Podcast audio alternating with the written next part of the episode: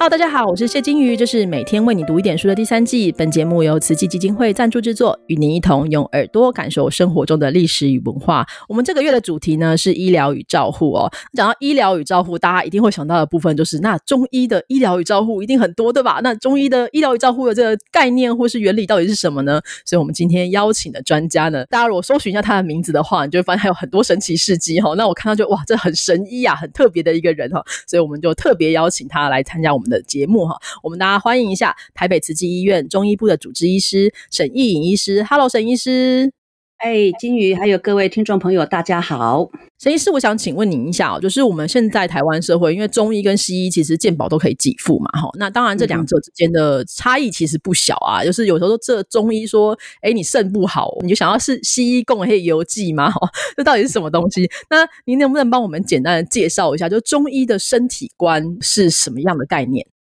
中医基本上哈，它是从我们周边的环境学习而来的医学，所以我们上人常说，天地是一个大宇宙，人体是一个小宇宙，所以其实人与天地之间是互相有呼应的，而且我们也随着四季的变化，身体也会变化，或者一天里面也有一个四季的变化等等，所以我们在看一个人的身体的时候，我们从古到今哦，一直强调一个整体观。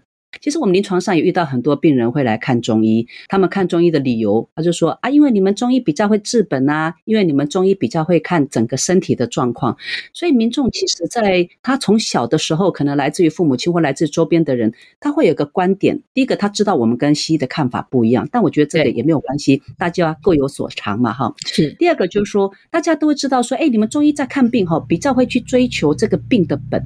那病的本是什么？像刚刚金宇就问了一个问题。很有趣，他说中医讲的肾。跟西医讲的肾会不太一样。那我们举一个很简单的例子哈，我觉得西医讲的部分，他们讲究精准，讲究科学，所以它很像是你这个社区里面呢有一个金鱼小姐，好，她她是什么样的人？她会叙述的很精确。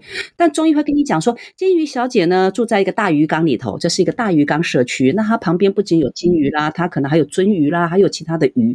那么周边这些鱼，它的周边的环境跟它之间，比如说有一些食物上的互通啦，有讯息上的互。呢，大家在这个社区里面和和互协，然后共同在这边生活，也完成了很多重要的事情，比如说去推广中医啦、推广读书啦等等。对，所以中医看到的其实就是这个概念。我们这个单一的一个组织，它不可能。个人可以完成所有的工作，他一定跟周边的组织是连接在一起的，哈。所以第一个，所以中医讲的肾呢，不是只有那个我们讲的 kidney 而已。对。第二个哈，我常常跟大家在分享的时候，常说，其实中医没有发明一个医学理论，其实中医没有，中医只是用一个天地整体观的概念，这样的眼睛，这样的观察能力，我们看到了人里面，它其实是有个演化的遗迹。对。我们人类大概从一个单细胞的这个生物到现在大概三十五亿年到四十亿年嘛，人类真的用两只脚站起来也才两百万年。好，那我简单的讲就是说，西医的医学他看到的是你两个脚站起来走路的这样的一个人体，他以这个人体作为一个标靶来做研究做治疗。那中医看到什么？中医看到一个单细胞的生物历经了四十亿年左右，你所演化的这些遗迹，中医是早前辈发现这些遗迹都在我们的身体里面。嗯，所以中医的理论有一个部分是演化所带来的一个系统。当我们是一个小小的细胞的时候，你的系统。不用那么复杂，就像我如果是个小公司，我两个人就可以做所有的事情嘛，对不对？对。可是我变十人公司、一百人公司的时候，我们会开始分工。可是你当你开始变成一百人分工的时候，当初创业的那两个人所做下来的工作的记录，它是会存在的。所以中医讲的肾，它不是只有那两个 kidney，因为在很早期的时候，包括你脊椎的生长呢，包括你来自妈妈、爸爸妈妈那些 DNA 的传承啊，都传在中医讲的这个肾的概念里面。所以中医讲的肾，包括你的。先天，不然中医理论你的 DNA 要放哪里？那当然放在肾里头喽。然后肾管脊椎，脊椎里面管骨髓，管你的脑。所以你在说肾好的人呢，哎，这个小孩呢很会学习。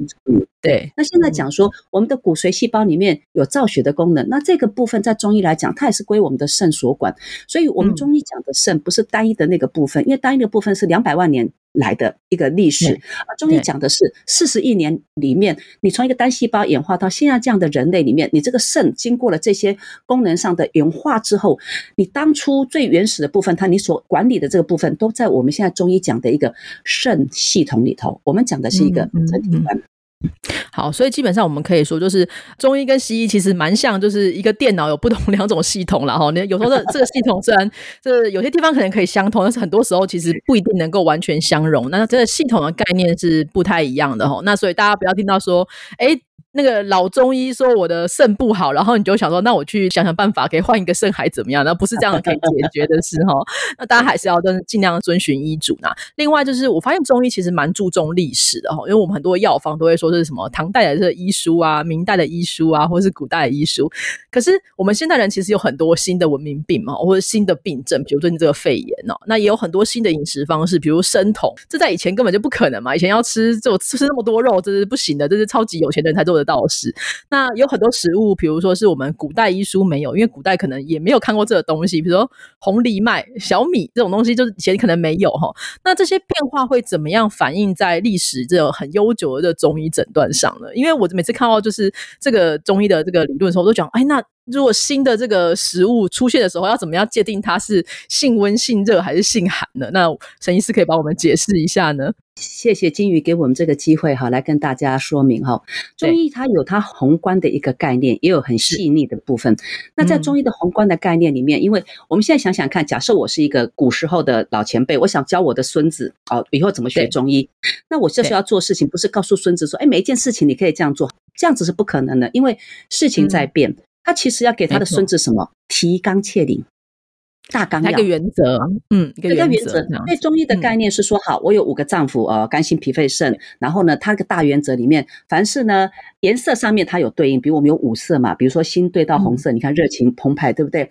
然后肺呢会对到白色。好，那第二个呢味道，比如说甜的味道呢，这跟脾比较有关系，所以。老前辈已经告诉我们了哦，就比如说，你可以从它的颜色的样子啦，你可以从它的味道的样子啦，然后甚至你可以摸摸它啦，或者你看看它是生长在什么样的地方。它生长在寒带的植物，通常这个植物都有种热性，因为你植物不够热，你一定会冻死，对吧？对，那么长在水边的植物呢，通常利水的功能都很好，因为它如果长在水边，没有办法把周边的水沥掉，那这植物就泡烂了。所以中医很有趣，就是你去观察，好，长在水边的，长在湖里头的，长在高山上的，长在很冷的地方，它一定有一些特质的共性。其实老祖宗都教我们了。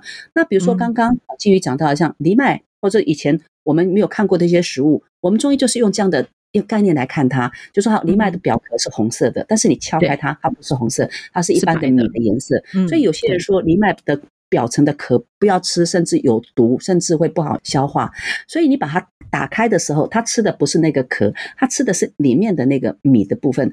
如果它今天连壳一带吃的话，那它的红色就会走心脏。对。那里面的那个米中带黄的颜色，其实就是我们五谷的颜色。哦，我再举一个大家最有趣的例子，大家都知道喝咖啡很有趣吧？没错。然后大家喝咖啡，有人吵来吵去说：“哎呀，喝多了骨质疏松了，喝了什么什么。”但是有一派的说法，我个人是认同的。他说，咖啡你适当的喝，对心脏是有帮助的。嗯，为什么？对对，很有趣吧？黑色不是走肾还是？你看吧，是吗？想那样。对对，我知道金鱼一定是都市人，跟我一样哈。我们叫做 Dawson。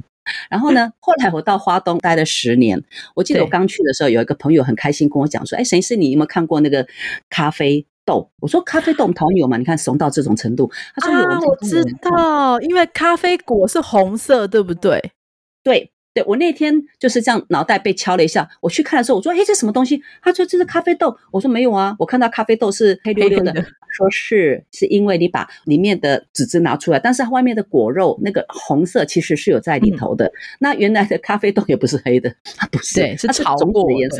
是你看你要浅焙、中焙、烘焙，它的颜色有改变，但是它那个红色的性质，它其实有融到它的种子里头。所以咖啡豆古人也没有特别说。可是如果就我们中医的老祖宗教给我们一个大原则，在看一个食物的时候，我们就发现它的红色可以强心，可以促进血液循环的这个特质呢，它已经融到这种子里头。所以当这个种子它不要过度的生培，它是一个新鲜的豆子，经过好的冲泡的时候，它不仅仅可以提神，它还可以对心脏有很好的帮助。那其实中医就是用这样的概念来看我们以前没有听过的、没有接触过的食物。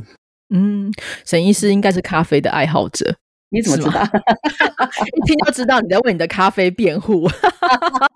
要不然人家说，哎、医生，我爱当零咖逼不？然后他就说，哦，你你你喝，你就叫他不要喝的话，那医生你自己都爱喝，是不是？好啊，我没有，因为我也是咖啡的爱好者，所以我一听我就觉得你一定也是这样子哦。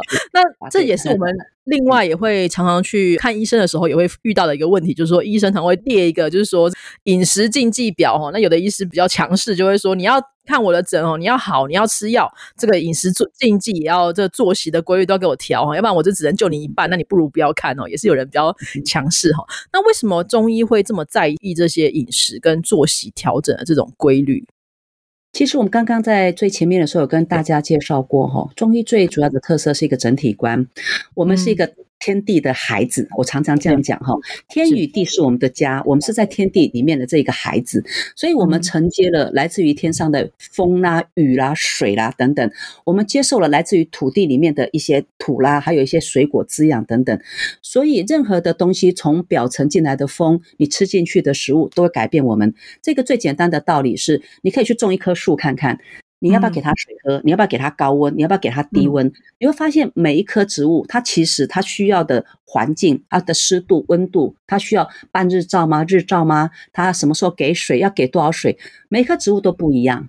对，那我们人其实也一样，我们也是要靠这些食物，我们只是我们的食物转化成来自于比如说五谷杂粮啦，甚至有吃荤食等等，我们也是从这些部分摄取食物，我们也不可能每天就独立于这个天地之间，我喝黑洞的水嘛，黑洞现在很夯嘛，我们不是。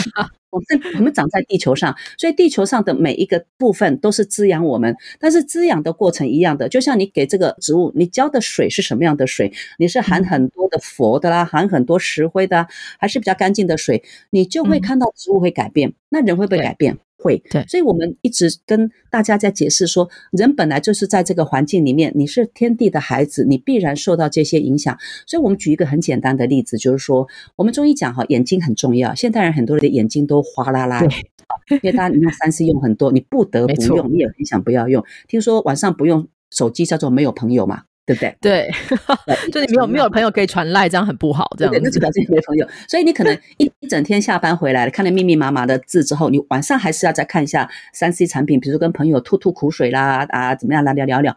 可是你当你长期使用这个眼睛，当你发现你眼睛很疲劳的时候，如果你再去吃辣的东西，你会发现哈。眼睛会干涩到，甚至没办法张开，会畏光，甚至眼睛还会长一些什么麦粒肿，我们叫做类似这种东西，对，像针眼那种感觉这样。对对对，为什么？因为我们中医认为哈，目为火户，就是说人的眼睛呢，在古时候没有电灯嘛，那你要拿一个灯火去照亮，你才能够看到黑暗中的东西。所以你看古人很聪明，他就说你的眼睛就像是一个火的门户，好，这里面有火，所以这个火它能够燃亮，所以我们在晚上可以看得到东西。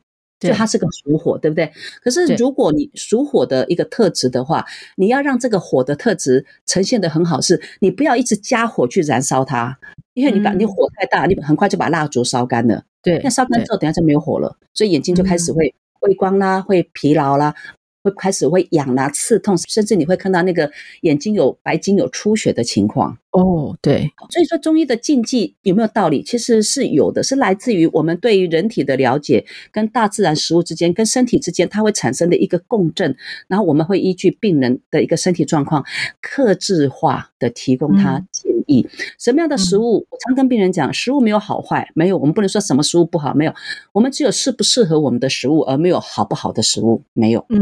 嗯嗯，好，适合我们的食物可以滋养我们的，我们就真的很感谢他。那如果他吃进来，比如说吃，最近很多人吃竹笋，就觉得皮肤会痒，因为竹笋里面它本身是一个发的特质，里面所含的一些成分会让你皮肤会变得敏感。那如果说你本身又有伤口啊，不小心被蚊子咬，你就发现它变很大。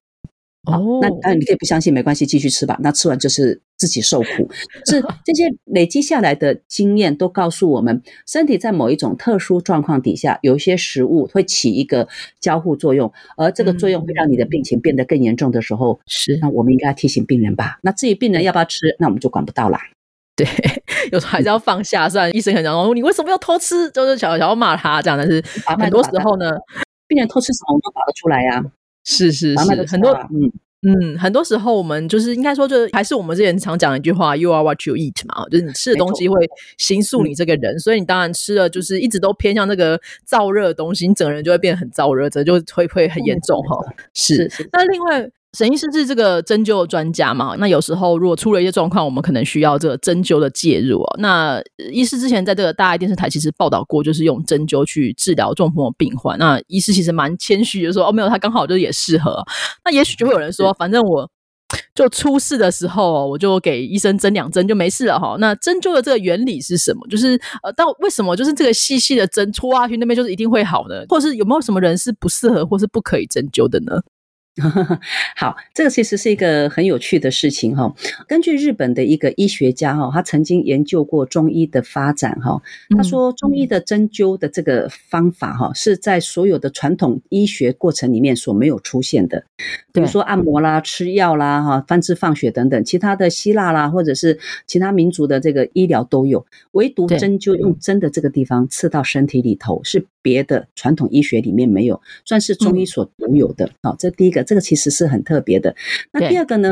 其实我觉得针灸的疗效哈，就是为什么你一根针扎下去，里面也没有注射筒啊？我记得我们十年前有到南美洲去做义诊，然后我们用针灸帮当地的民众治了很多酸痛的问题，他们都很好奇问我们说：“你的针里面有没有什么药？”不然为什么功效会这么 magic？他们觉得好神奇哦。他们说你没有，也不是注射筒。那这个就回到一个很有趣的部分，就是说我常开玩笑，阿妈也会扎针呢。阿妈比如说缝东西没缝好，自己放血啊。可是为什么她的放血跟我们的放血会不一样？其实针灸的一个很重要的原理在于，我们中医发现了人体有一个经络系统。对，好一个经络系统。好，那所以当你发现人体的经络系统，它的主要功能就是说，我们身体，比如说我的五脏六腑啊，比如说心脏呢，跟小肠两个是相通的。那大家会觉得很奇怪，说你心脏不在胸部的地方，小肠在肚子，这两个怎么会能够相通？没有关系，他们两个靠什么？靠经络系统来相通，两个互相输送气血，两个互通讯息。所以人体的整个整体，我们刚才在最前面有跟各位介绍说，人的一个整体的观念里面，你怎么去连接肾？比如说肾怎么跟他的脑连接，跟脊椎连接？对，它就是靠经络系统去连接起来，就像社区里面，我家住一户啊，你是一号、三号、五号、二十六号，我们中间的联系可能就靠了网路线啊，靠了我们去推小车车啦，去送东西给邻居，这种推动的道路，这种连接道路，中医在人体上就把它称为经络系统。哦，OK。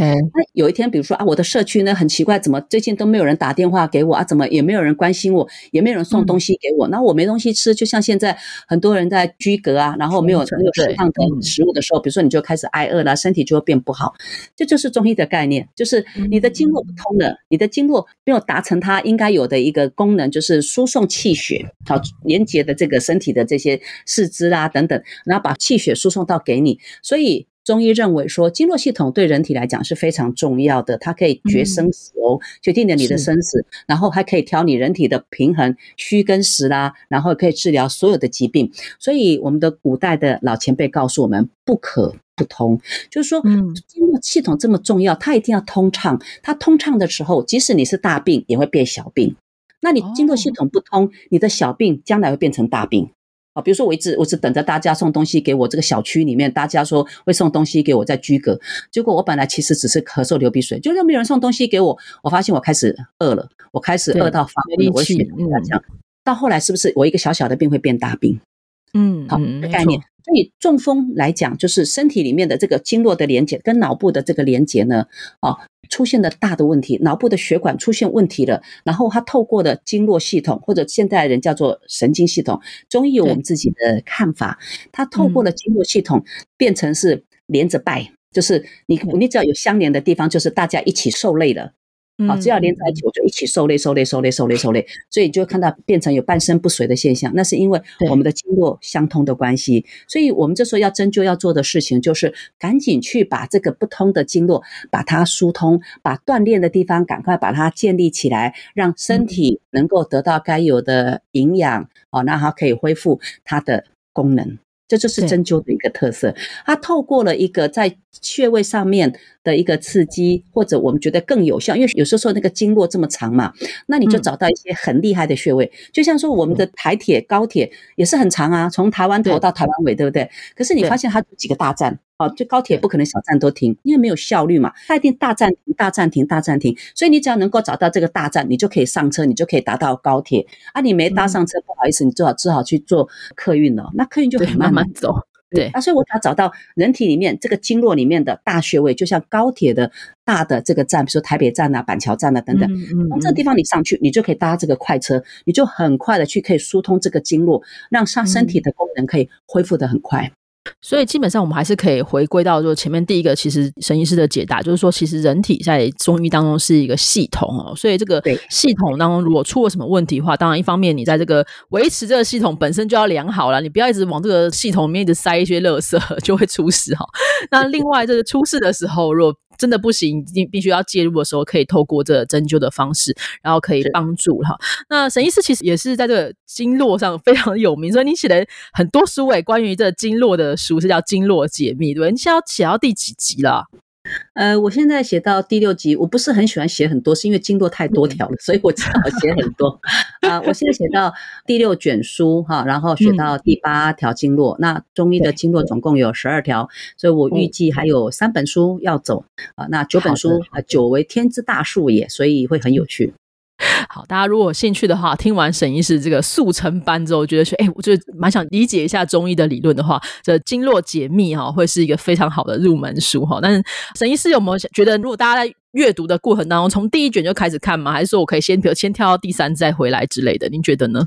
嗯，这是个很好的问题哈，谢谢让我有机会跟大家说明。呃，我们在卷一的时候哈的前半部有跟大家开场去介绍，刚刚比如说我跟金鱼介绍的这些人体的概念，就是说中医到底怎么去看人体，然后经络到底在做什么。所以我建议，如果说各位你对经络系统很有兴趣，其实我觉得每一个人都应该了解经络，因为经络是在我们身体里面运作，不是在外面。你对经络的运行，它所通过的地方，当它有问题会产生的病，我们更能够掌握。握的话，其实我们就可以筹得先机啊，更早知道身体的问题。好，所以我们在那个第一卷的前面会把这个整体观跟大家介绍完之后，介绍我们接下来进到了肺经啦，然后第二本就是大肠经跟胃经。所以各位听众，如果说你对经络很有兴趣，或者是说我以前的病人，我跟他说过一句话哈，我说任何的投资哈都可能会亏本，唯有你投资在自己身上的事情绝对不会亏本，而且你一定会获益。好，就是你有时间的话，其实不妨哦多花一些时间去了解自己。那你可以从这个入门的啊第一卷的前面开始入门，那之后比如说你觉得呃我自己好像肠胃不好，那你就可以直接跳到第二卷。好，那你觉得你是一个坏心人啊？像我就是一个坏心人啊！啊，那我们就可以直接跳到心经的这一卷，我们来看看，就是说中医怎么去看这个心脏，那怎么样来看到以后，如果有些问题，我们会介绍一些穴位，介绍一些哦，有些征兆是心脏的问题，我们从中。帮自己做很好的保健，尤其在疫情期间，其实你有很好的一个身体的保护，对于未来来讲，其实你染疫的，或者是说染疫之后，或者是疫苗之后的后遗症，它都能够重症而轻报。好，轻报这样子。嗯，对我们当然不可能说一辈子不生病啊，但是怎么样，这个就算生病了，也是小病，也可以尽快恢复是最好的哈。那大家还是要多多注重身体，如果有兴趣的话，可以找一下我们沈医师的这个经络解密哦。大家有兴趣从第一卷开始看，然后接下来就看你比较想注意哪一个，或者是你想全部都把它收起来，然后后面的都给它全包，也是非常棒的哈。